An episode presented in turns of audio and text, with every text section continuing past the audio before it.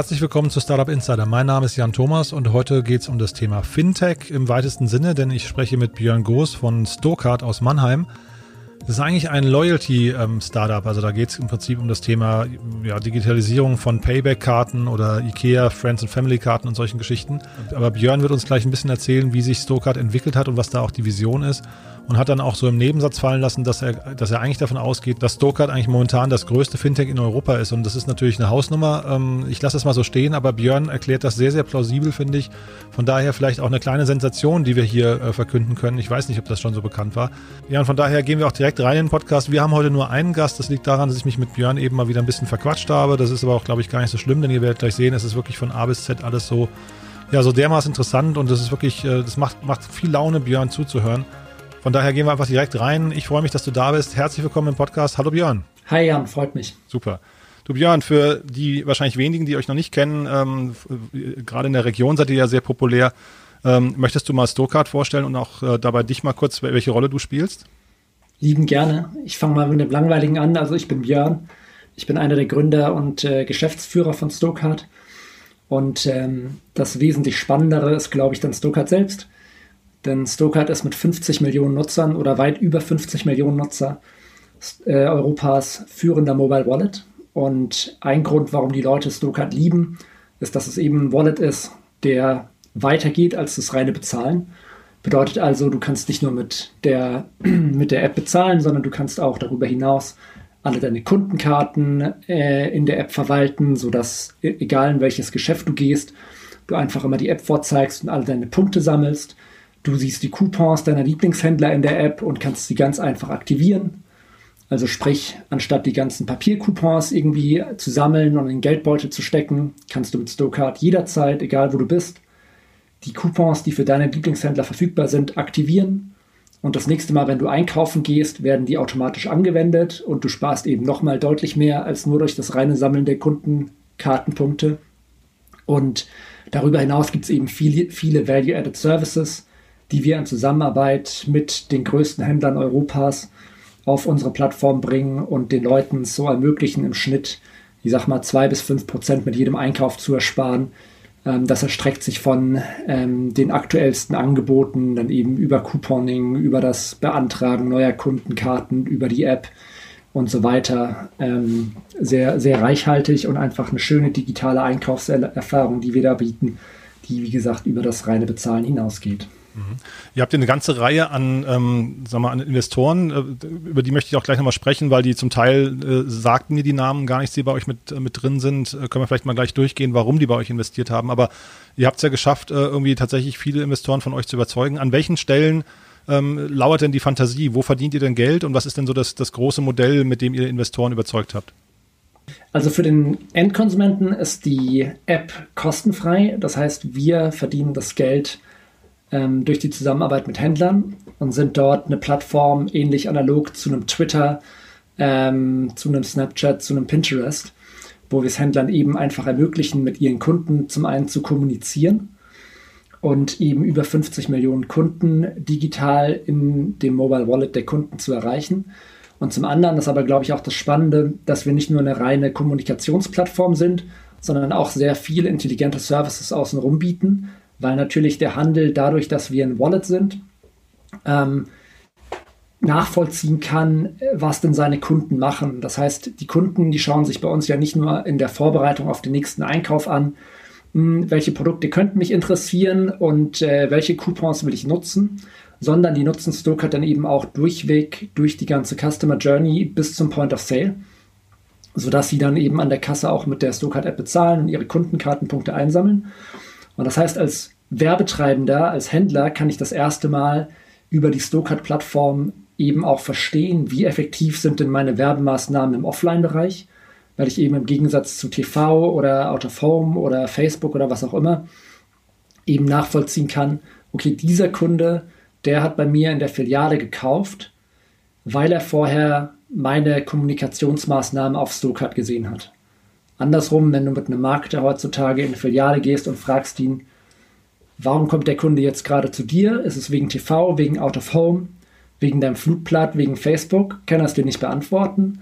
Aber durch die Insights, die Stokart bietet, ähm, versteht er halt das erste Mal, wer schaut sich die Werbung an und wer kommt wirklich deshalb in meine Filiale und wie effizient ist meine Kommunikationsmaßnahme. Mhm. Das bedeutet aber auch, dass der Kunde quasi ähm, Nutzer von euch sein muss und dann nicht extern getriggert wird. Ist das richtig? Weil das könnte jetzt auch sein, man hat einen TV-Spot gesehen, der, ähm, weiß nicht, auf einen Gutschein hinweist, der dann über euch eingelöst wird. Und das könnt ihr wiederum nicht messen, oder verstehe ich das falsch? Also generell ist es ein guter Gedanke. Allerdings ist es so, dass wir mit Snowkite ja komplett digital unterwegs sind. Mhm. Das heißt, wir können wie im, On, on, wie im Online-Umfeld komplett klinische Studien aufsetzen und sagen, 95 Prozent der Nutzer zum Beispiel bekommen das Angebot und dann machen wir einfach mal eine Kontrollgruppe mhm. mit 5%, die jetzt den folgenden Coupon, das folgende Angebot, die folgende Kommunikation eben nicht bekommen. Mhm. Und für diese 5% ist ja die komplette Welt komplett gleich. Also die sehen dieselben TV-Spots, die sehen dieselbe Out-of-Home-Werbung und so weiter. Mhm. Der einzige Unterschied für diese Gruppe oder für diese Nutzer ist, dass sie in Stokart die Kommunikation des Händlers nicht sehen. Und dadurch kann man dann komplett transparent vergleichen, was machen Kunden, die die Kommunikation auf Stokart sehen, versus was machen Kunden, die sie nicht sehen. Und dadurch kannst du halt tatsächlich wie im äh, Online-Bereich das komplett durchmessen, äh, nur eben jetzt im Offline-Bereich, was für viele Märkte natürlich augenöffnend ist und einer der Hauptgründe, warum wir mit äh, vielen der größten Händlern Europas eben auch zusammenarbeiten. Mhm. Ja, wollte ich gerade fragen, wer sind denn so eure populärsten Händler dann? Also wer sind denn so die, die Unternehmen, die ähm, vielleicht auch schon, sag mal, Fans von euch sind und äh, vielleicht kannst du damit auch mal verbinden, was, was zahlen die dann für so einen Kunden? Also wenn jetzt, keine Ahnung, ich sage immer mal als Beispiel Mediamarkt und ihr habt irgendwie einen Fernseher da drin für 500 Euro, ähm, was kostet das Mediamarkt, wenn Sie, wenn Sie diesen Kunden mit euch aktivieren? Mhm, gerne, also ähm, ich glaube, die einzelnen Händler, wer da mit uns zusammenarbeitet, das kann man auch so ein bisschen rausfinden, wenn man die Snowcard-App nutzt und äh, dann merkt man auch, von wem man ähm, da Kommunikationsmaßnahmen erhält und wer da coole digitale Features wie eben Coupons oder Kundenkartenanträge in der Snowcard-App hat. Aber das sind äh, typischerweise in jedem Land wirklich die Top 100 Händler. Also es ist nicht so, dass wir mit der Bäckerei und dem Friseur um die Ecke arbeiten, sondern das sind typischerweise ähm, die Reves, die Carrefours, die Lidls, die Mediamarkt, äh, Märkte, so wie du es eben gerade schon angesprochen hast. Ähm, natürlich ist noch nicht jeder der Top 100 Händler in jedem Land unser Kunde, aber schon ähm, eine signifikant große Anzahl.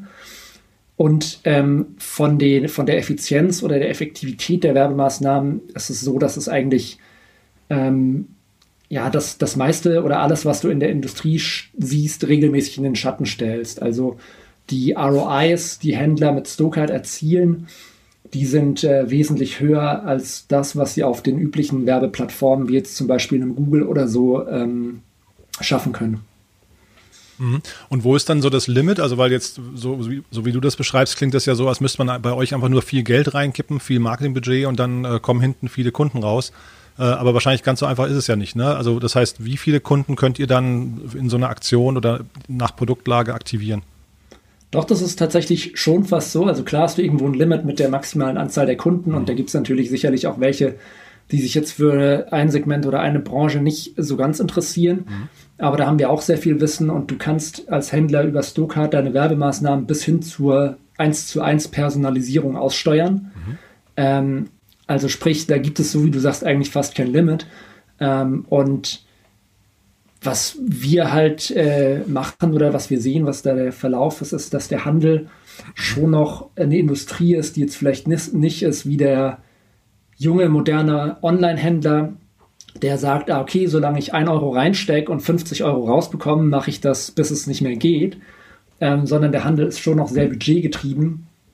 Das bedeutet also, ähm, dass es da dann eben oft auch darum geht, äh, zu sagen, okay, guck mal, das war jetzt super erfolgreich, für die nächste Maßnahme versuchen wir mal das Budget zu erhöhen.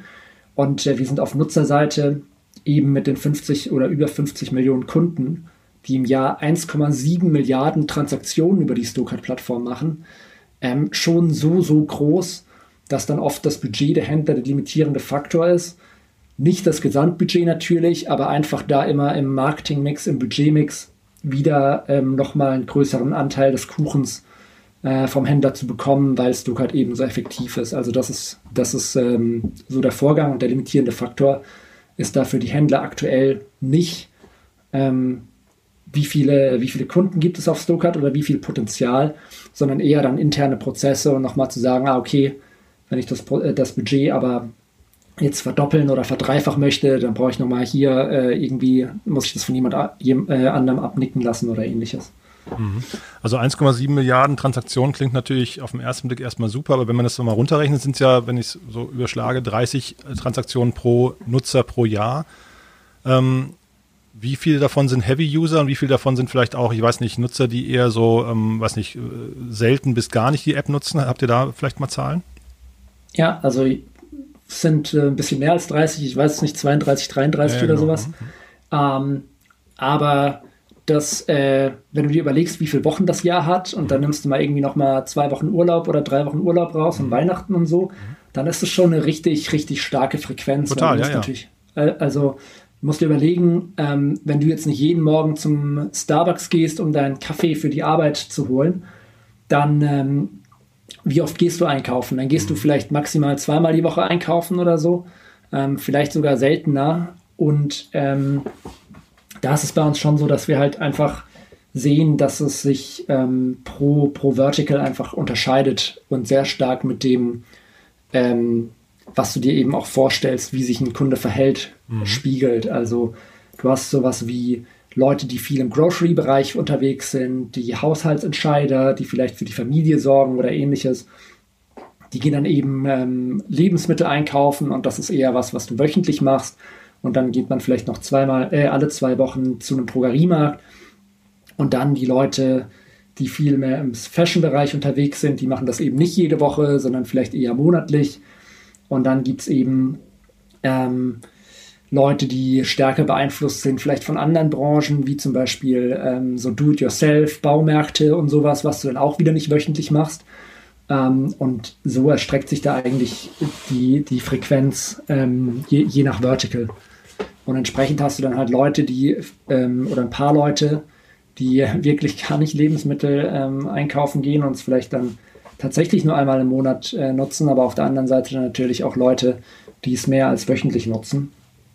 Und ähm, das ist durchaus schon, also ich glaube, wenn du jetzt sagst 50 Millionen Nutzer, dann ist die Frage, das ist natürlich in Europa wahrscheinlich schon eine sehr, sehr gute Hausnummer. Total, Wenn man es ja. mit anderen, anderen Startups mhm. vergleicht und wenn man sich dann fragt, okay, wie aktiv sind die, dann sprechen so Zahlen, wie wir sie jetzt gerade genannt haben, glaube ich, auch dafür, dass es auch qualitativ eine, eine richtig ähm, hochklassige Nutzerbasis ist im Vergleich, ähm, ja, was du sonst so siehst. Nee, ich wollte auch die Zahlen nicht schlecht reden. Im Gegenteil, ich finde die sehr beeindruckend. Ich habe mich eher gefragt, ähm, wie viel davon halt eben Heavy-User sind, die tatsächlich sagen, ich bezahle jede Transaktion oder nahezu jede Transaktion, die ich mache, mit, äh, mit eurer App, beziehungsweise ich, ich gehe vielleicht sogar in Läden rein, wo bewusst diese App äh, unterstützt wird. Und andersrum war die Frage für mich eigentlich, was müsste denn passieren, damit die anderen, die jetzt dann eben im Vergleich vielleicht nicht ähm, äh, zweimal in der Woche, dreimal in der Woche mit eurer App bezahlen ähm, oder die App nutzen, ähm, was muss man machen, um die noch zu aktivieren? Ja, also ich glaube, es hat sehr viel einfach mit dem Kundenverhalten zu tun, wie Stokart genutzt wird, also mit dem generellen Kundenverhalten unabhängig von Stokart.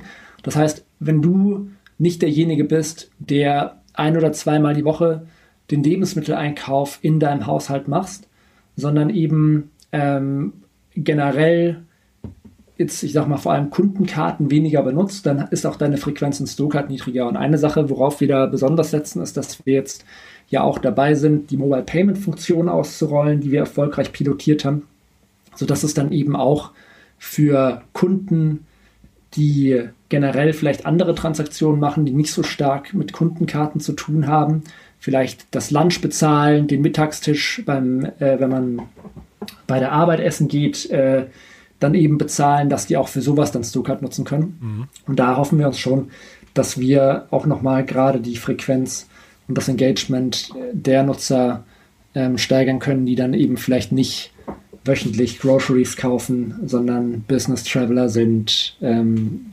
viel im Bereich Baumarkt, Möbelhaus und sowas unterwegs sind. Mhm. Also auf den Payment-Bereich wollte ich gleich nochmal zu sprechen kommen, weil ich den finde ich auch super spannend.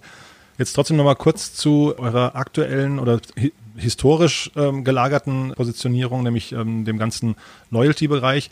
Kannst du nochmal, wir haben ja über Budgets gerade gesprochen, kannst du mir mal erzählen, welche Budgettöpfe ihr da eigentlich anzapft? Sind das Werbekostenzuschüsse ja, oder, oder sind das äh, Performance-Marketing-Budgets, die vielleicht eher aus dem Online-Bereich eigentlich sogar kommen? Also welche, welche Bereiche sind das? Und vielleicht damit verbunden auch die Frage, wer ist denn eigentlich eure direkte Konkurrenz? Ist das so ein, so ein Payback oder ist das ein, ich weiß nicht, tradiert, so ein Einkauf aktuell oder mit, mit wem vergleicht ihr euch da eigentlich? Ja, also die ähm, Töpfe, aus denen das Geld kommt, das variiert natürlich immer ein bisschen. Generell kann man sagen, das sind ähm, die Marketing, äh, Marketing-Töpfe, das sind nicht unbedingt die Performance-Töpfe aus dem äh, Online-Bereich, sondern wirklich ganz generell Marketing, aus denen dann potenziell auch irgendwie ähm, TV kommt, Out of Home kommt, ähm, aber potenziell dann auch ähm, Google oder ähnliches kommt. Und ähm, ja, und ich würde sagen, so eine ganz direkte Konkurrenz ähm, gibt es da bei uns eigentlich gar nicht, weil gerade im Offline-Bereich eben sehr wenig messbar ist.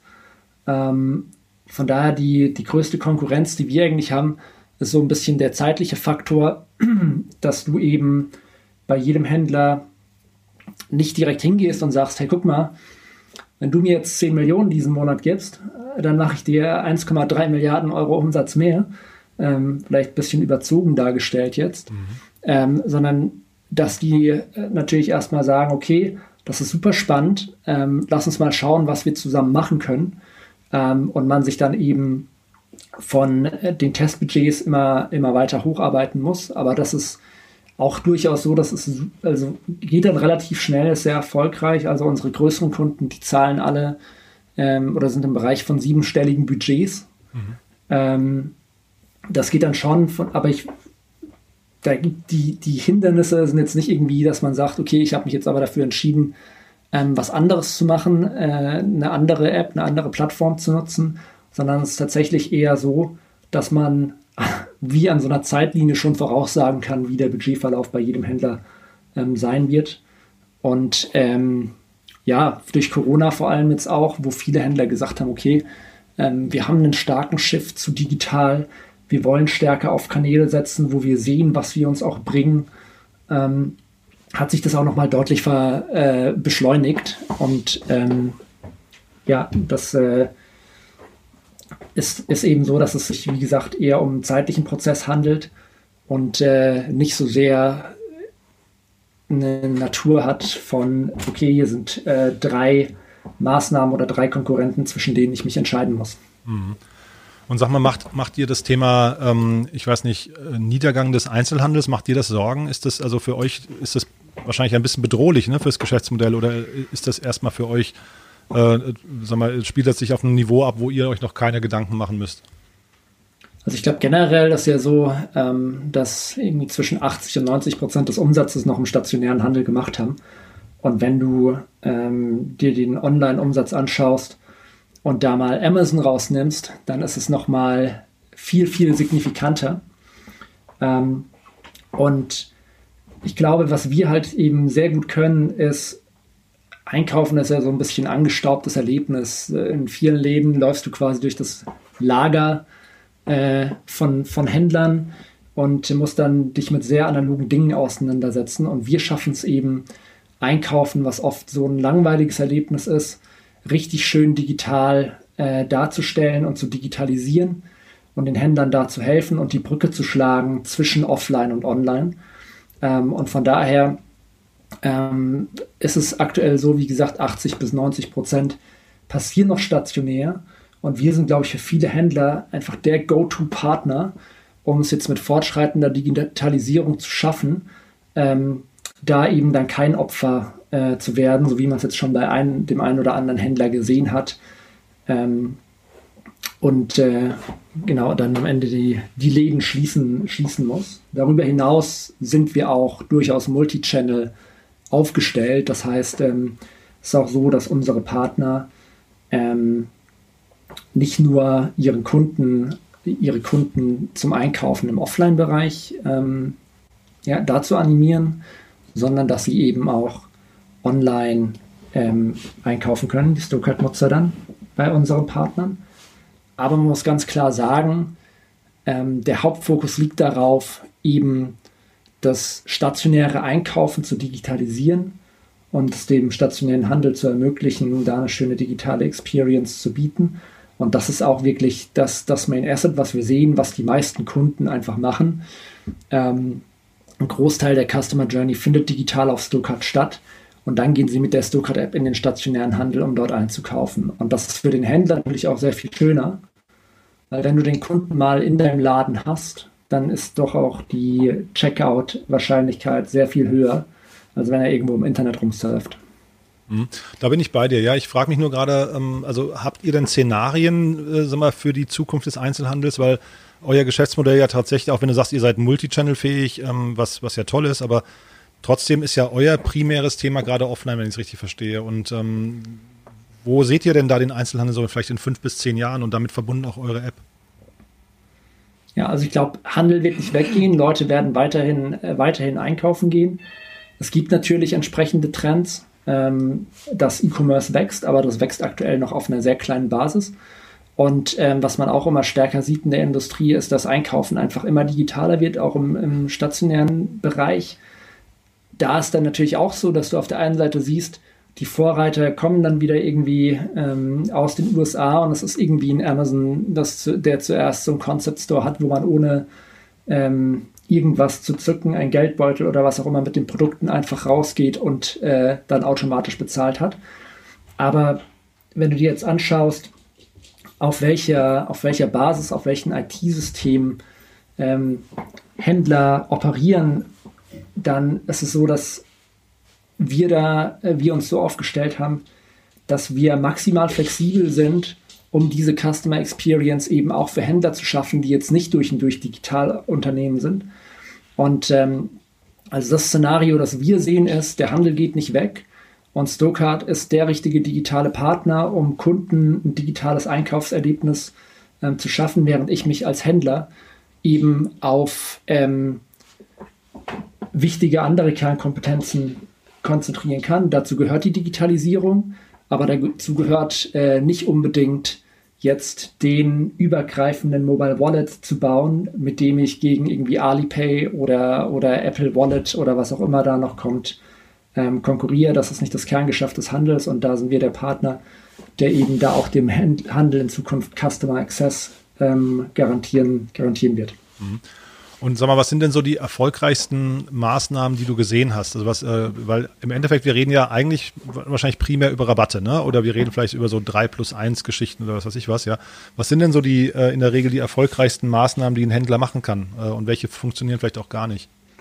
Ich würde es vielleicht ein bisschen differenzieren. Also ähm, es geht ja nicht nur darum, dem Kunden irgendwas zu sagen und zu hoffen, dass der Kunde dann in den Laden kommt, sondern ich glaube, ein ganz großer Teil davon ist eben auch, fangen wir mal ganz vorne an. Früher hast du als Händler gewusst, da warst du ein kleiner Laden, ah, da kommt die Jutta rein ähm, und die Jutta hat ein kind, kind daheim und dann bekommt die Jutta nochmal eine Wurstscheibe mit und äh, Dadurch habe ich Kundenbindung erzeugt und ich kannte meinen Kunden, ich wusste, was der Kunde will. Dann wurde das Ganze immer größer und der Kunde immer anonymer. Ähm, und dieses Verständnis, das muss der Händler einfach, oder eine Kernkompetenz muss es sein, dieses Verständnis wieder von seinen Kunden zu erlangen. Denn mit dem ganzen Thema Digitalisierung, Internet und so weiter, es ist so, dass der Händler nicht mehr nur oder sich nicht mehr darauf verlassen kann, dass er den Zugang zum Kunden kontrolliert, und dadurch ähm, sehr viel Macht gegenüber der, den Herstellern hat, sondern dass eben auch Marken, ich sag mal, Boston, Adidas, was auch immer, eben über Plattformen wie Google ähm, oder generell das Internet eben direkten Zugang zum Kunden erlangen können. Was du aber immer siehst äh, oder was du als Händler immer haben wirst, ist, wenn du es richtig machst, kannst du ein sehr viel holistischeres Bild über deinen Kunden haben und sehr viel mehr über deinen Kunden wissen, weil dein Kunde bei dir nicht nur ähm, potenziell äh, einen Fußball kauft, sondern eben auch im Winter seine Skiausrüstung ähm, und im Herbst seine Wanderausrüstung. Dieses Wissen muss der Händler ähm, wieder haben und Kunden, Kundenbindung, Kundenkarten spielen da eine essentielle Rolle. Ähm, und eine der Best Practices ist sicherlich eben das Sammeln dieser Informationen und darauf Entscheidungen beruhen zu lassen. Also wir sehen jetzt auch zum Beispiel in Deutschland, was ja durchaus ein Markt ist, der sehr Discounter getrieben ist, mit niedrigen Preisen, wo jetzt ähm, auch viele Discounter nicht unbedingt Kundenkartenprogramme hatten, dass aufgrund dieser Situation oder dieser Lage eben auch zum Beispiel Lidl anfängt, jetzt Kundenbindungsprogramme einzuführen, einfach auch um sich dieses Wissen zunutze machen zu können. Und dann ähm, das zweite Thema ist sicherlich, ähm, wo wir die, die größten Erfolge sehen, ist, dass man dann relativ datengetrieben arbeitet und gar nicht, nicht, äh, gar nicht unbedingt nur jetzt, äh, ich sag mal, auf das Thema, ich will meinen Kunden kennen, sondern sich auch überlegt, okay, wie effizient ist denn meine, meine Kampagne und seine Marketingbudgets entsprechend allokiert, ähm, weil ich so einfach sicherstellen kann, dass der Return bei mir auch äh, bei mir auch gegeben ist, was wieder dazu führt, dass ich ja auch wieder mehr Budget ähm, investieren kann.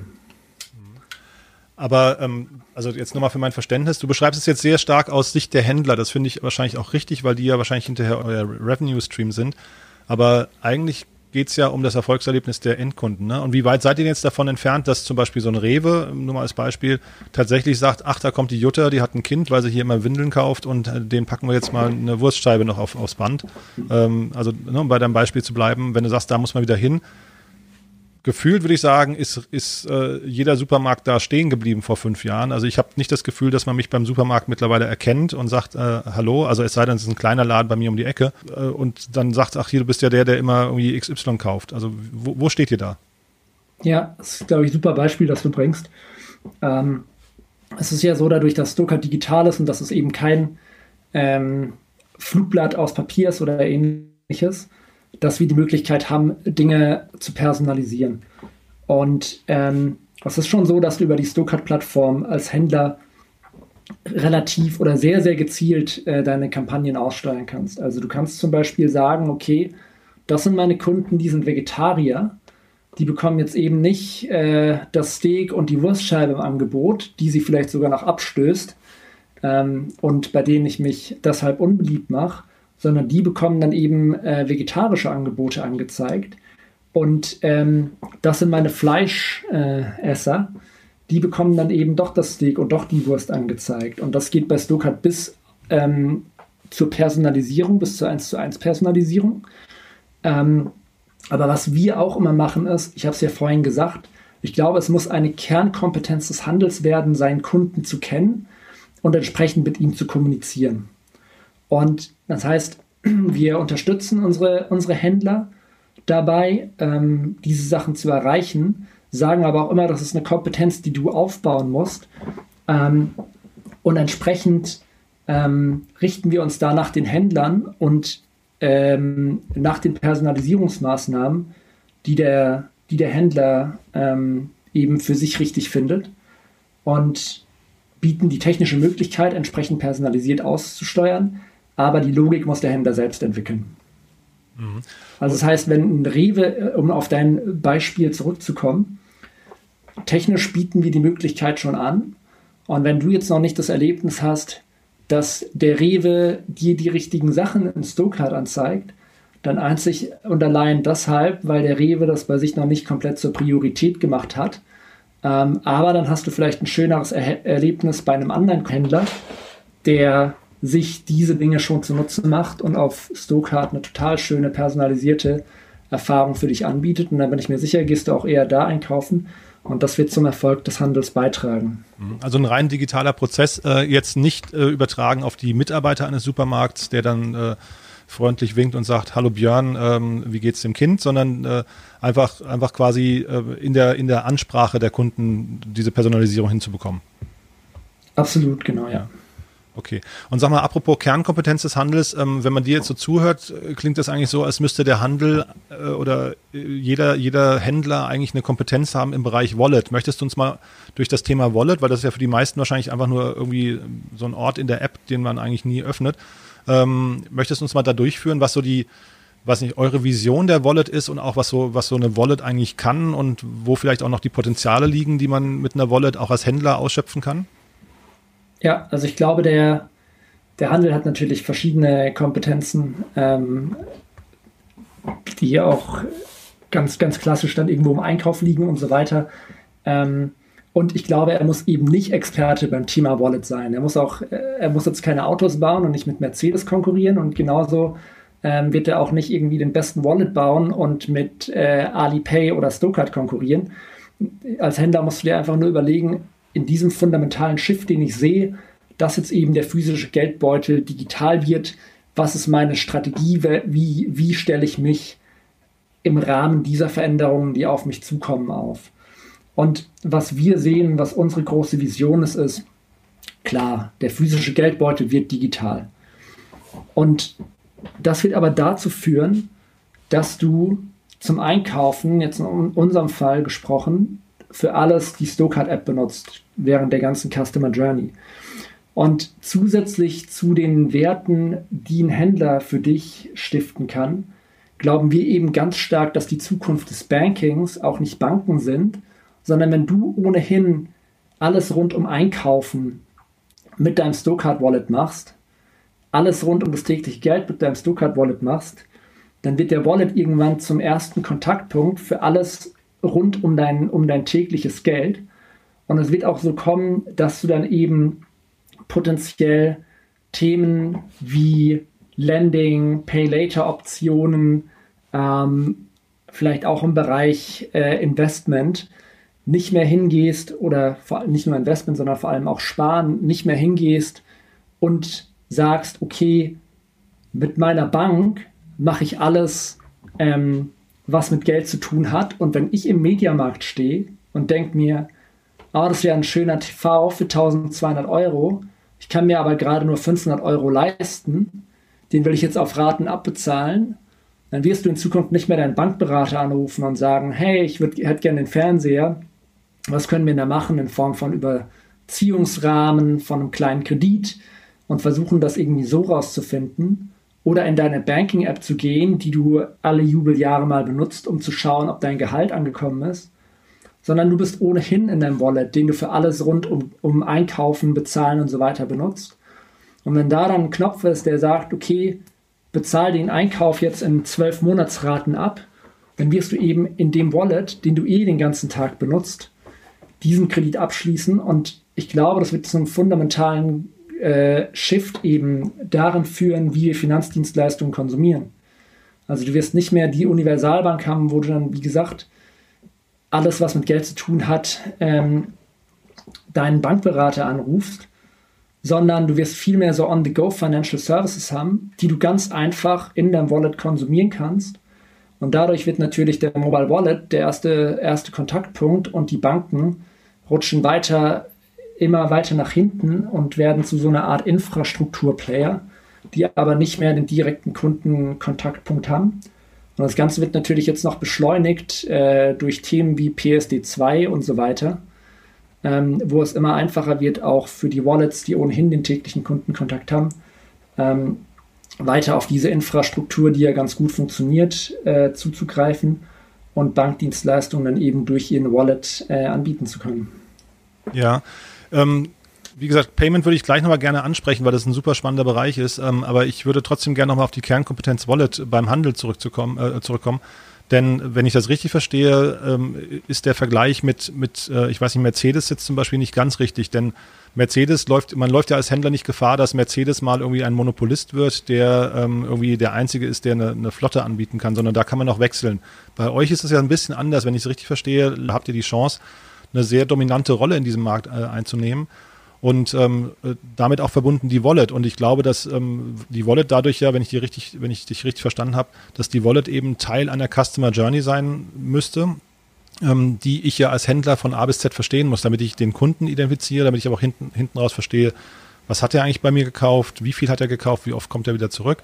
Und diese ganzen Elemente laufen ja irgendwie durch diesen Datenstrom Wallet oder verstehe ich dich da falsch?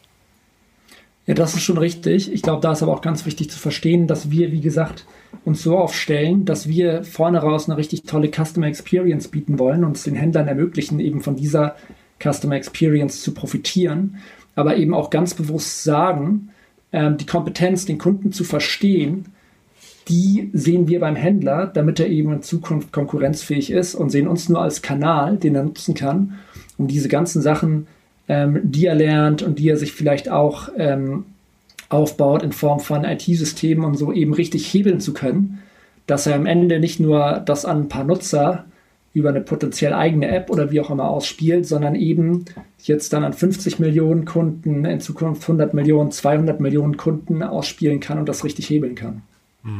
Verstehe ich. Wie gesagt, ich bin nicht so ganz sicher, ob ein, ob ein äh, Händler nicht tatsächlich in der Lage sein sollte, so eine Wallet irgendwie zumindest zu durchblicken und dann vielleicht damit eben auch verbunden auch die, die Potenziale. Aber da kennst du dich natürlich jetzt besser aus. Na, also ich, vielleicht verstehe ich deine Frage auch nicht richtig. Was meinst du denn mit Wallet durchblicken? Naja, also wenn ich, wenn ich dich richtig verstehe, ist ja äh, die Wallet äh, ein zentrales Element der Kundenkommunikation geworden oder der, wo, wo auch quasi jetzt, wenn man, wenn man euch folgt, die Kaufentscheidung ja hinterher getriggert wird. Ne? Also die, die findet ja dort eigentlich statt. Und das ist ja schon etwas, wo der, wo der Händler sich ja auch wieder in Wettbewerb, ich habe mir jetzt parallel hier gerade mal eure App aufgemacht, wo der, wo der Händler parallel im Wettbewerb steht, jetzt zu ganz vielen anderen Händlern. Und das ist ja durchaus eine Kompetenz, die er dann hinterher irgendwie beherrschen sollte. Oder verstehe ich, verstehe ich das aber nicht richtig? Doch, das verstehst du, glaube ich, schon richtig. Vielleicht haben wir haben, glaube ich, so ein bisschen eine andere, ähm, grenzen das ein bisschen unterschiedlich ab.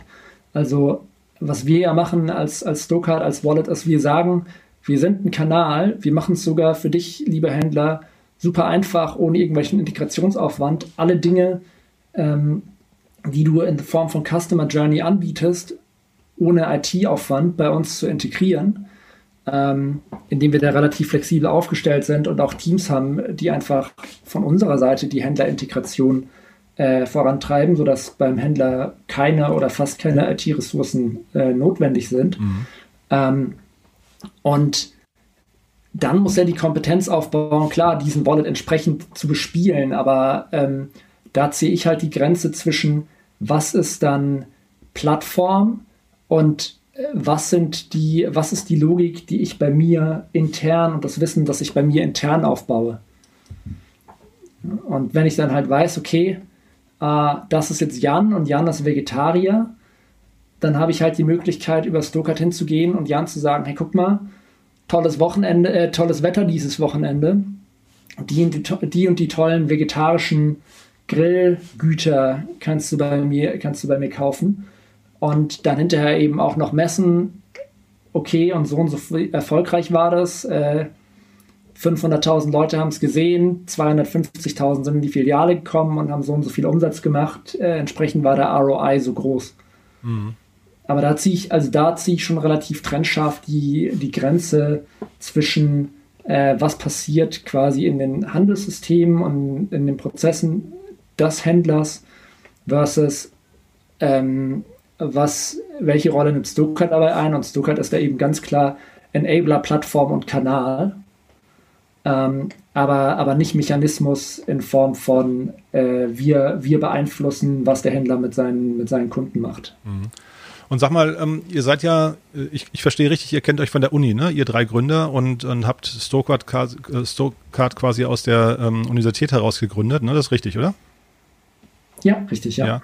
Möchtest du uns mal so ein bisschen durchführen, äh, was war damals die ursprüngliche Idee, was hat sich dann seitdem geändert an der ursprünglichen Idee und jetzt kommt bei euch das eben, das, das hast du ja mehrfach schon angesprochen, das, der Bereich Payment dazu. Ist das nochmal quasi der nächste große Wurf oder ist das einfach nur ein neues Feature für euch? Also vielleicht einfach mal so die einzelnen Stufen und vielleicht auch ähm, Veränderungen, gegen die ihr euch entschieden habt bewusst, weil das liegt ja eine Menge Potenzial auch in dieser App eigentlich, ne? Ja, lieben gerne. Also vielleicht mal, um ganz vorne anzufangen. Wir haben jetzt relativ viel über Händler gesprochen. Ähm, wir haben das Ganze eigentlich immer total aus Kundenperspektive gedacht. Und wenn du unsere Values, unsere Company Values anschaust oder Culture Values, dann ist das Erste, was du lesen wirst, auch immer äh, Customers oder User First. Ähm, und was wir eben gesehen haben, ist, okay, der Geldbeutel, der wird irgendwann digital werden der physische Geldbeutel wird aufs Smartphone wandern. Aber bezahlen ist eigentlich noch so einigermaßen okay. Du hast eine Bankkarte oder vielleicht hast du auch von mir aus zwei Mastercards oder eine Mastercard und eine Visa. Aber es funktioniert relativ okay. Du gehst überall hin, du steckst die Karte rein. Als wir gegründet haben, was noch reinstecken und nicht drauf tappen. Ähm, und das ist für den Kunden noch einigermaßen okay. Was richtig, richtig blöd ist und richtig schmerzhaft ist, du hast irgendwie deine 15 Kundenkarten. Du könntest bei jedem Händler so viel Geld sparen. Darüber hinaus hast du noch irgendwelche Coupons, mit denen du mehr sparen kannst. Und das ist einfach eine total clunky Experience, sich bei jedem Händler einzuloggen, zu verstehen, wie viele Kunden habe ich, was ist mein äh, Mitgliedslevel, was sind die Angebote, die aktuell diese Woche on sale sind, wo ich nochmal zusätzlich sparen kann, welche Coupons könnte ich mir denn mitnehmen. Das bei 15 verschiedenen Händlern zu machen, das ist richtig painful. Also ist das der Punkt, wo wir eigentlich den meisten Wert für den Kunden generieren können. Wenn wir sagen, ja, okay, der Geldbeutel wird digital, Bezahlen wird irgendwann dazugehören, aber der größte Schmerzpunkt ist eigentlich das Einkaufen an sich, weil das eben aktuell kein digitaler Prozess ist. Und es ist übrigens auch das, was Leute machen wollen. Also Leute gehen ja nicht in das Geschäft, weil sie bezahlen wollen, sondern sie wollen einkaufen. Und das war der Ursprung, dass wir gesagt haben, okay, lass uns ein Wallet bauen. Payment wird irgendwann zu diesem Wallet gehören. Aber lass uns ein richtig geiles Shopping-Erlebnis bauen. Und so haben wir dann eben angefangen, alle Kundenkarten zu digitalisieren, ähm, haben dann auf, auf diesen Kundenkarten on top mehrere verschiedene Services aufgebaut. Also zum einen, dass Kunden alle ihre Angebote, ihre aktuellen Angebote ihrer Lieblingshändler sehen und nicht mehr irgendwie im Internet rumklicken müssen und von Seite zu Seite springen und sich das zusammensuchen. Dann, dass sie ihre Punktestände digital in der App sehen können und ihre Transaktionshistorie. Also sprich, stell dir vor, du gehst einkaufen, Normalerweise hast du die Loyalty-Card, die Kundenkarte in Plastikform gezeigt, dann bist du rausgegangen, hast keine Ahnung gehabt, was ist eigentlich passiert. Mit Stokart zeigst du die Stokart-App und dann siehst du danach, ah cool, ich habe jetzt 40 Punkte gut geschrieben bekommen, ähm, der Händler war happy, dass ich da war und das ist der Mehrwert, den ich hatte und so entsteht dann übrigens auch im Endeffekt überhaupt erst Kundenbindung. Dann haben wir weitergemacht und haben gesagt, okay, Couponing ist so ein anderes Thema, wo du dann aus so einem Leaflet von 150, mit 150 Coupons die 30 rausschneiden musst, für die du dich eventuell interessierst. Und dann nimmst du den Coupon für den Rasierer und den fürs Toilettenpapier mit und hoffst, dass du das nächste Mal dran denkst. Das haben wir dann so umgesetzt, dass wir eine richtig schöne digitale Erfahrung gebaut haben und gesagt haben, okay, du kannst jeden Coupon überall zu jedem Zeitpunkt in der App aktivieren, indem du einfach auf einen Knopf klickst und das nächste Mal, wenn du einkaufen gehst, sparst du gleich doppelt, weil zeigst deine Kundenkarte vor und sammelst die Punkte. Und zeitgleich wird im Hintergrund der Coupon angewandt und du musst eben auch noch weniger bezahlen. Ähm, und so haben wir das eigentlich immer weiter gedacht, sehr stark aus Kundenperspektive. Was sind denn eigentlich die Dinge, die der Kunde zum einen machen will? Das ist Einkaufen. Und was ist daran aktuell nicht cool?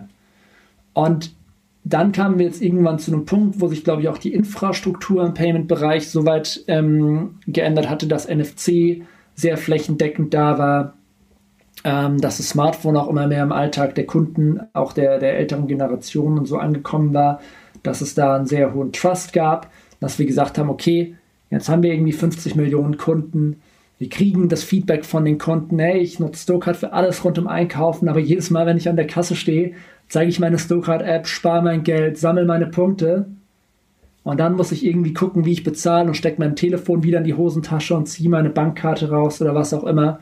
Warum kann ich nicht mit Stokart bezahlen? Also haben wir jetzt auch das Payment-Feature, das wir schon lange in Stokart gesehen haben, ausgerollt. Und was sich vielleicht geändert hat in unserer Wahrnehmung in den letzten Jahren ist, dass wir gesagt haben, okay, der Geldbeutel, der hört vielleicht gar nicht bei Bezahlen auf, ähm, da geht es vielleicht gar nicht nur um Einkaufen und Bezahlen, sondern ähm, dadurch, dass du ihn für alles rund ums Einkaufen kaufen benutzt und damit auch äh, quasi um deinen täglichen Geldbedarf, ist es eigentlich so, dass ganz viele Finanzdienstleistungen auch im Geldbeutel Sinn machen. Und darüber hinaus hast du eben diese riesige Möglichkeit, Banking und, äh, und, und Retail zusammenzubringen. Weil wenn du dir vorstellst, was du in so einem Wallet, was Stokart jetzt zum Beispiel anbieten kann, nehmen wir mal ein Beispiel. Nehmen wir mal Cashback. So Cashback ist was, das kann jede Bank machen. Die Margen sind relativ gering im Retail Banking. In Europa, wenn du wirklich eine, eine richtig, richtig teite Organisation äh, hast, dann schaffst du es vielleicht, wenn du richtig gut bist, einem Kunden äh, 0,05% Cashback zu geben. Also zum einen kann Stokart als Bank agieren und kann sagen, wenn immer du mit Stokart bezahlst, bekommst du 0,05% Cashback. Und das kann auch jede andere Bank machen. Aber was eben keine Bank machen kann, ist das dann mit unserem Retail-Netzwerk, mit unserer Retail-Plattform verbinden und zu sagen, schau mal, Händler, die geben heute Coupons aus oder Rabatte aus, die sind je nach Vertical, je nach Industrie irgendwie 5%, 10%, 15%, 20%. Ein Händler hat überhaupt keinen Schmerz damit, dir mal 10% Rabatt zu geben, wenn du dafür in seinen Laden kommst und in seinen, seinem Laden einkaufen gehst. Also wenn wir dann Cashback, was eigentlich aus dem, aus dem Banking dann kommt oder eine Banking, ja, eine Funktion auf unserer Banking-Plattform ist, zusammen mit unserer Retail-Plattform bringen, dann können wir auf einmal das Hundertfache, das Zweihundertfache an Cashback geben, was jede Bank kann, weil es eben vom Händler finanziert wird, der durch diese Aktion wieder ähm, zusätzlichen Filialumsatz treibt äh, und äh, für den sich deshalb das Ganze deshalb auch rentiert. Und so wird am Ende aus 1 plus 1 3. Und ich glaube, das ist eigentlich das Spannende, das wirklich Spannende. Dann hast du am Ende ein Produkt, in dem du, mit dem du in deinem Wallet nicht nur einkaufen und bezahlen vereinst, sondern auch gewisse Banking-Dienstleistungen, die im Shopping-Umfeld Sinn machen.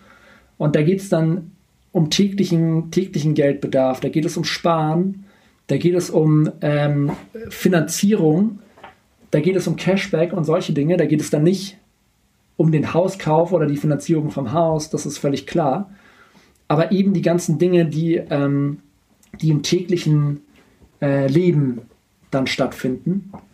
Und äh, das ist, glaube ich, die, die neue oder das neue Element, das in den letzten Jahren bei uns noch dazu kam, zu sagen, okay, schau mal, die Zukunft von Banking ist nicht Banken, das ist auch nicht eine Mobile Bank, die keine Filialen hat, sondern die Zukunft von Finanzdienstleistungen wird vielmehr so aussehen, ähm, was wir gerade zum Beispiel in Asien mit WeChat Pay, Alipay und so weiter sehen, wo eben im Wallet alles von Giftcards über Bezahlen, über Pay-Later-Optionen, Kredite, Investments und so weiter stattfindet, weil der Wallet eben jeden Tag genutzt wird, du jeden Tag Kundenkontakt hast und äh, von dort aus es dann viel einfacher ist für jeden Kunden gewisse Dinge zu machen, anstatt irgendwie sich mit seinem Bankberater auseinanderzusetzen oder zu versuchen, seine Banking-App zu verstehen für eine Sache, die er vielleicht einmal im Monat macht oder einmal im halben Jahr. Das mhm. ist ein Riesenmarkt, ne, Banking. Also von daher verstehe ich äh, die Idee dahinter. Ich hatte, als ich äh, vorhin gefragt hatte, hatte ich eher so ein bisschen ähm, äh, gedacht, dass ihr vielleicht im was nicht im hyperlokalen Bereich noch aktiver werden könntet. Also ihr habt ja jetzt quasi, ihr habt die Payment-Option, ihr habt ähm, den Standort, ihr habt eine App, die relativ, äh, eine relativ hohe äh, Reichweite hat und viele aktive Nutzer. Was hindert euch denn daran, jetzt mal zum Beispiel so ein, ähm, ich weiß nicht, Lieferando-Konkurrent ähm, zu werden? Also warum, warum nicht zum Beispiel Restaurants mit, mit äh, Gutscheinen kombinieren? Ich glaube, es sind völlig unterschiedliche Kompetenzen. Ja? Ich habe ja vorhin Asien angesprochen, da hast du natürlich solche Super-Apps, die sich irgendwie von äh, Investment über Bezahlen bis hin zu ich bestelle mein Taxi erstrecken. Ähm, wir glauben nicht, dass es in Europa so sein wird, dass du eine einzige Super-App haben wirst, in der wirklich alles stattfindet. Ähm, und in der du quasi, wenn du so willst, einen App Store für diese Super-App dann quasi hast ähm, sondern wir glauben schon, dass es einen gewissen Fokus braucht. Und wir glauben auch, dass du das Fokus dir hilft, in gewissen Bereichen die bestmögliche Customer Experience zu bauen. Und ähm, wenn es um Einkaufen und täglichen Geldbedarf geht, dann hängt das einigermaßen eng zusammen, wenn du es aus Kundensicht siehst. Ähm, anzufangen, dann äh, Restaurants anzubinden, das ist, glaube ich, von der Wertschöpfung nochmal wieder ähm, ein, ganz, ein ganz anderes Thema. Ähm, und von daher ist es was, wo wir jetzt keinen Schwerpunkt drauf legen, sondern wo wir sagen, okay, die nächsten Jahre sind, wie du gesagt hast, ist ein riesiges Feld. Ähm, aber da die Retail-Plattform weiter auszubauen, sie weiter mit Finanzdienstleistungen anzureichern und unseren Fokus aufs beste Einkaufserlebnis und auf das beste Erlebnis rund um, um den täglichen Geldbedarf ähm, zu fokussieren. Da haben wir wahrscheinlich genug mit zu tun. Mhm. Ähm, und zu breit zu werden, da verliert man dann auch irgendwo wahrscheinlich den Fokus. Ja, ich frage mich gerade, was so ähm, euer Exit-Kanal ist. Also ich, äh, wenn, wenn man jetzt mal zum Beispiel äh, N26 sich anguckt, die haben deutlich weniger Kunden, wenn ich es richtig in Erinnerung habe, aber ähm, haben eine deutlich, also ich kenne eure Bewertung jetzt nicht, aber wenn man mal die die ähm, Investments äh, zusammenzählt, die in beide Unternehmen geflossen sind, dann würde ich da vermuten, dass N26 einfach schneller wächst und eine höhere Bewertung hat. Ähm, ist das ein Kanal für euch, ähm, der, der Sinn machen kann, sich mit N26 an einen Tisch zu setzen und zu überlegen, wie man eure, eure beiden Geschäftsfelder zusammenbringt? Oder ist, ist das total absurder Gedanke? Nee, ich glaube, dass, also vielleicht erstmal um N26 einzuordnen, völlig richtig, was du sagst. Also wir sind äh, mehr als äh, das Zehnfache von, von N26. Ähm, ich habe ja vorhin auch mal so unser Engagement, unsere aktive äh, Aktivität, haben wir kurz ein bisschen drüber gesprochen mit den 1,7 Milliarden Nutzern. Habe jetzt keine komplette Transparenz, wie das bei N26 aussieht. Ähm, aber da kann man da sicherlich auch nochmal ordentlich äh, Abstriche machen zu den, zu den 5 Millionen Nutzern, die die haben. Ähm, und äh, ja, ich glaube, also ein Punkt zu, den du genannt hast zum Finanzierungsbedarf. Es ist natürlich so, dass Banking jetzt nicht unbedingt oder Retail Banking nicht unbedingt ein Bereich ist, der der allermargenträchtigste ist, während du im, im Bereich von so einer Werbeplattform wie einem Twitter, wie einem Pinterest, wie einem Snapchat natürlich ein Geschäftsmodell hast, wo du fast keine direkten Kosten hast und wodurch das Geschäftsmodell hoch, hoch profitabel ist. Das heißt, ich glaube, der Geldbedarf ist dann generell, um das äh, Mo Modell zu skalieren, nicht ganz so, ganz so hoch.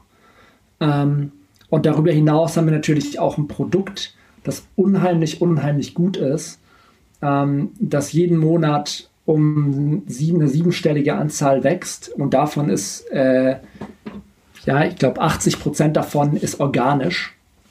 Also ganz, ganz starkes organisches Wachstum und dadurch haben wir natürlich auch nicht so Akquisekosten wie jetzt bei so einer mobilen Bank, ähm, wo du irgendwie am Ende dann 100 Euro für einen Customer bezahlst, der, der sich dort anmeldet. Ähm, das heißt, der Kapitalbedarf ist zum einen natürlich äh, wesentlich geringer ähm, und darüber hinaus, glaube ich, hat N26 auch, also sind, sind, die halt wahrscheinlich unheimlich gut im Fundraising. Ne? Ich glaube, diese Geschichte, so wir wir bauen die Bank der Zukunft, die hat halt auch wahrscheinlich unheimlich gut resoniert. Ähm, wir glauben aber, wie gesagt, nicht, dass die Bank der Zukunft eine Bank ist und von daher gibt es da vielleicht nicht so viele Anknüpfungspunkte, sondern ähm, du hast Exit-Kanal angesprochen. Ich glaube, was du in den nächsten Monaten und Jahren sehen wirst, ist, dass jede Bank in Europa sich Gedanken machen muss, weil sie sieht, verdammt, ich verliere den Zugang zu meinen Kunden aus dem Westen kommen irgendwie, kommt ein Apple Pay und ich mache meine Karte in Apple Pay und dann benutzen die Leute irgendwann nur noch Apple Pay. Und falls Apple Lust hat, dann schieben sie mal die DKB oder ING oder N26-Karte ein bisschen nach unten und führen da eigene Services ein, weil sie einfach die Macht haben, weil sie den Kundenzugang haben. Andersrum äh, kommt aus dem Osten dann ähm, mit Alipay der nächste Wallet auf uns zu, den Kunden täglich benutzen sollen, wo die Banken weiter Kundenkontakt äh, verlieren. Und ähm, ja, ich glaube, dass dieses, dieser Gedanke, ähm, der wird sich immer weiter durchsetzen, weil das einfach der Trend ist, den man sieht, dass sich Banken Gedanken machen müssen, wie werde ich in, wie werde ich in Zukunft Zugang zu meinem Kunden haben. Und da wird der Wallet eine elementare Rolle spielen. Und ich glaube, es ist ganz gut, dass wir neben einem Apple Pay und neben einem Alipay mit Stokarte auch eine europäische Alternative schaffen, ähm, sodass Banking nicht schon wieder der nächste Bereich ist, den wir einfach äh, Richtung Osten oder Westen abgeben und der nächste Industriezweig, den die Europäer so aus der Hand geben, sondern dass man da mit Stokart noch ein Pferd im Stall hat, das da potenziell mitspielen kann. Ja, ich finde, äh, also wenn man dir zuhört, du denkst sehr groß. Ähm, zeitgleich muss ich sagen, ihr, ihr habt jetzt so etwas über 70 Mitarbeiter, meintest du, ne? Ähm, äh, das heißt, ja. Äh, und, und N26 ist sehr laut. Ich glaube, das sind, ich habe, glaube ich, 2000 Mitarbeiter in Erinnerung. Ich bin aber jetzt nicht ganz sicher. Ähm, ist sehr laut am Markt. Ihr seid sehr ruhig am Markt und und jetzt vergleichst du so Apple Pay, ähm, Alipay, ähm, dann irgendwie Pinterest, Twitter ist jetzt mehrfach gefallen.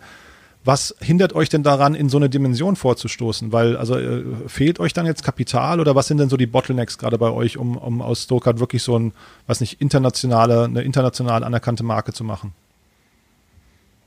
Also um, so eine, äh, um in so eine Dimension wie die eine oder andere Bank oder N26 vorzustoßen, ähm, da müssten wir, glaube ich, einfach 90 Prozent unseres Businesses schließen und dann hätten wir genauso viele Nutzer oder Kunden. Ähm, ich weiß nicht, ob die Anzahl der Mitarbeiter immer das richtige Maß ist. Um Bin ich total Erfolg bei dir. Ja, ja, das war jetzt eben nur mal, um Vergleich herzustellen. Aber ich gebe hm? geb dir völlig recht, dass wir, dass wir sehr ruhig, ruhig am Markt sind. Von daher schön, dass wir sprechen. Äh, vielleicht wird es dadurch ja ein bisschen lauter. Mhm. Ähm, ich, also um, um diese Ziele zu verfolgen, fehlt uns, glaube ich, gar nicht so viel. Es ist potenziell so, dass, also wir sind auch in den USA gelauncht. Ähm, das ist ein Markt, den wir gerade relativ organisch wachsen lassen. Da ist es potenziell ähm, vielleicht nochmal spannend, irgendwann tätig zu werden und sagen, man beschleunigt das ein bisschen. Aber alles, was ich gerade abgezeichnet habe, ähm, das äh, passiert so, da, da haben wir die Pfade entsprechend eingeschlagen und zusätzliches Geld würde uns halt helfen, das zu beschleunigen. Das ist, glaube ich, im Gegensatz zu anderen äh, Firmen nicht so, dass wir ähm, jetzt nochmal schnell 90 Millionen Euro einsammeln müssen mit einer internen Runde, damit wir nächstes Jahr nicht bankrott gehen. Da sind wir weit von entfernt. Ähm, ja, von daher kann es schon sein, dass wir da nochmal tätig werden im Bereich Fundraising, einfach um die eine oder andere Sache zu beschleunigen. Ähm, aber ähm, das ist jetzt auch kein Muss, um die Dinge, die ich gerade angesprochen habe, ähm, umzusetzen, sondern es ist vielleicht vielmehr so, dass man dann halt sagen kann, okay, wir wollen ja von 50 auf 100 Millionen Nutzer auf 200 Millionen Nutzer wachsen, dass das dann eben kein Projekt mehr ähm, über die nächsten äh, Jahre ist, sondern man die Zeit halt vielleicht ein bisschen verkürzen kann. Aber darüber hinaus ist natürlich auch so, dass wir ein unheimlich großes Rad drehen, was an was unheimlich großen ähm, arbeiten, das auch mehrere Milliarden ähm, Euro mal wert sein soll. Und da ist uns auch sofort klar oder, oder sehr klar, dass es jetzt nichts ist, was in den nächsten Monaten passiert, sondern eher was, äh, was auf einem Horizont über die über ein paar Jahre noch äh, wachsen muss und passieren muss. Mhm, mega cool. Habt ihr die äh, Bewertungen letztes Mal kommuniziert? Also wenn, wenn du jetzt gerade sagst, ein paar Milliarden, das ist natürlich ein gigantisches Ziel, aber wo steht ihr gerade ungefähr? Wir haben die Bewertung nicht kommuniziert, machen wir auch nicht, weil, glaube ich, strategisch, auch wenn du darüber nachdenkst, dass man mal irgendwann äh, vielleicht nochmal eine Runde machen will, vielleicht nicht das, nicht das Smarteste. Ähm, aber ähm, die letzte Finanzierungsrunde ist jetzt auch schon über zwei Jahre her. Von daher kann man sich, glaube ich, ähm, auch so ein bisschen ausrechnen, wie hoch profitabel ähm, wirklich dieses Geschäftsmodell, dieses Plattformmodell ist, auf dem die Kunden organ äh, auf das die Kunden organisch kommen oder die Kunden organisch auf die Plattform kommen, ähm, dann einfach auf der Plattform bleiben und man sie die ganze Zeit monetarisieren kann. Mhm. Nee, total nachvollziehbar. Also äh, Björn, wir sind schon weit über die Zeit, also das ähm, äh, war gar nicht so geplant, aber es ist halt natürlich hochspannend, was du erzählst. Äh, allerletzte Frage nochmal zu euren Investoren, weil ähm, äh, ich fand die Zusammensetzung eurer Investoren sehr ungewöhnlich. Da waren ein paar ungewöhnliche Namen dabei, hatte ich ja vorhin schon gesagt. Ähm, zum Teil äh, ein Investor, glaube ich, Rocket, ich habe jetzt gar nicht äh, in Erinnerung, warte mal, wie hieß Rocket das? Chip, ja. Ja, Rocket Chip, genau, aus, aus dem Silicon Valley. Ähm, wie habt ihr diese Investoren gefunden? Warum habt ihr euch für die entschieden? Weil ich nehme mal an, mit der Story, die du gerade erzählt hast, hättet ihr euch wahrscheinlich auch für diverse äh, Investoren entscheiden können. Warum genau die? Welche Rolle spielen die? Und sind die gerade sehr ungeduldig und, und äh, freuen sich auf einen Exit oder, oder äh, wie unterstützen die euch, euch gerade? Ja, also gerne. Rocket Chip ist, ähm, ist ein Investor aus dem Silicon Valley, wie du gesagt hast. Und da war es so, die sind sehr datengetrieben. Also das sind äh, Leute, die vorher ähm, Firmen Walmart und an Amazon verkauft haben, ähm, Amazon Marketplace mit Jeff Bezos aufgebaut haben, die LPs hinter denen sind Andreessen, äh, Mark Andreessen ähm, und Jeff Bezos und so weiter. Ähm, und da war es so, dass wir eigentlich gerade gar nicht geraced haben, aber dass die sehr datengetrieben vorgegangen sind und gesehen haben, ähm, wie gut Stokart einfach performt, wie gut die App ist. Und äh, das war komplett inbound und dann haben wir mit denen gesprochen und haben gesagt, gut, das passt von der Kompetenz her mit der Ambition, dass wir vielleicht auch nochmal irgendwann in den USA mehr machen. Ähm, und so kam, kam das zustande. Ähm, und wir genießen vollen Support. Ähm, ich habe ja schon gerade gesagt, die Story, die wir bauen wollen, das ist nichts, was über die nächsten ähm, Monate passieren wird oder abgeschlossen ist. Das, alle Investoren sehen, glaube ich, das Potenzial eher in der Zukunft dann noch gelagert, dann eben in den nächsten Jahren in den Bereich vorzustoßen, den ich gerade auch genannt habe. Ähm, daher haben wir da aktuell extern überhaupt keinen Druck und ähm, arbeiten einfach hart daran, dass die größere Vision, die ich aufgezeigt habe, sich in den nächsten Jahren manifestiert. Stark. Du Björn, also vielen, vielen Dank. Es waren super, super spannende Einblicke, finde ich. Und es äh, ist natürlich sehr beeindruckend, ähm, mit euch zu sprechen, eure, eure Geschichte zu verfolgen. Möchtest du nochmal zum Schluss, ihr sucht ja gerade Leute, hast du erzählt, ne, ähm, weil ihr eben so wächst. Ähm, möchtest du nochmal äh, vielleicht kurz Werbung machen für euch, wen ihr sucht und dann vielleicht damit verbunden auch für den schönen äh, Startup-Standort Mannheim nochmal? Lieben gerne. Also wir suchen nach wie vor Leute. Wir haben auch ähm, während Corona weiterhin Leute gesucht, spricht, glaube ich, auch nochmal dafür, wie nachhaltig und hochprofitabel dieses Geschäftsmodell ist und wie stark wir wachsen. Wer Lust hat, in einem der größten Fintechs Europas äh, oder vielleicht sogar dem größten Fintech Europa zu arbeiten und die Zukunft zu gestalten, ähm, was Einkaufen, Bezahlen und Banking betrifft, der kann jederzeit bei uns auf die Homepage schauen, stokart.app.com slash jobs. Da gibt es eine zahlreiche Anzahl an, an Möglichkeiten. Ähm, in einer Region, die wirtschaftlich in Deutschland natürlich ähm, sehr, sehr stark ist, hier rund um SAP und weitere DAX-Konzerne mit einem sehr hohen Lebensstandard. Und ähm, ich glaube, besonders freuen tun wir uns auch auf den Einzug in unser neues Büro in einem schönen Tower in den obersten vier Stockwerken, der jetzt in den nächsten Wochen vollzogen wird wo wir nochmal ein richtig tolles Umfeld haben, um auch die ganzen Themen ambitioniert äh, noch schneller und mit noch mehr Spaß voranzuziehen, äh, zu, zu treiben. Super. Björn, vielen, vielen Dank. Viel Erfolg für die nächste Zeit. War wirklich hochspannend und äh, ja, alles Gute erstmal. Ganz lieben Dank, Jan. Hat Spaß gemacht.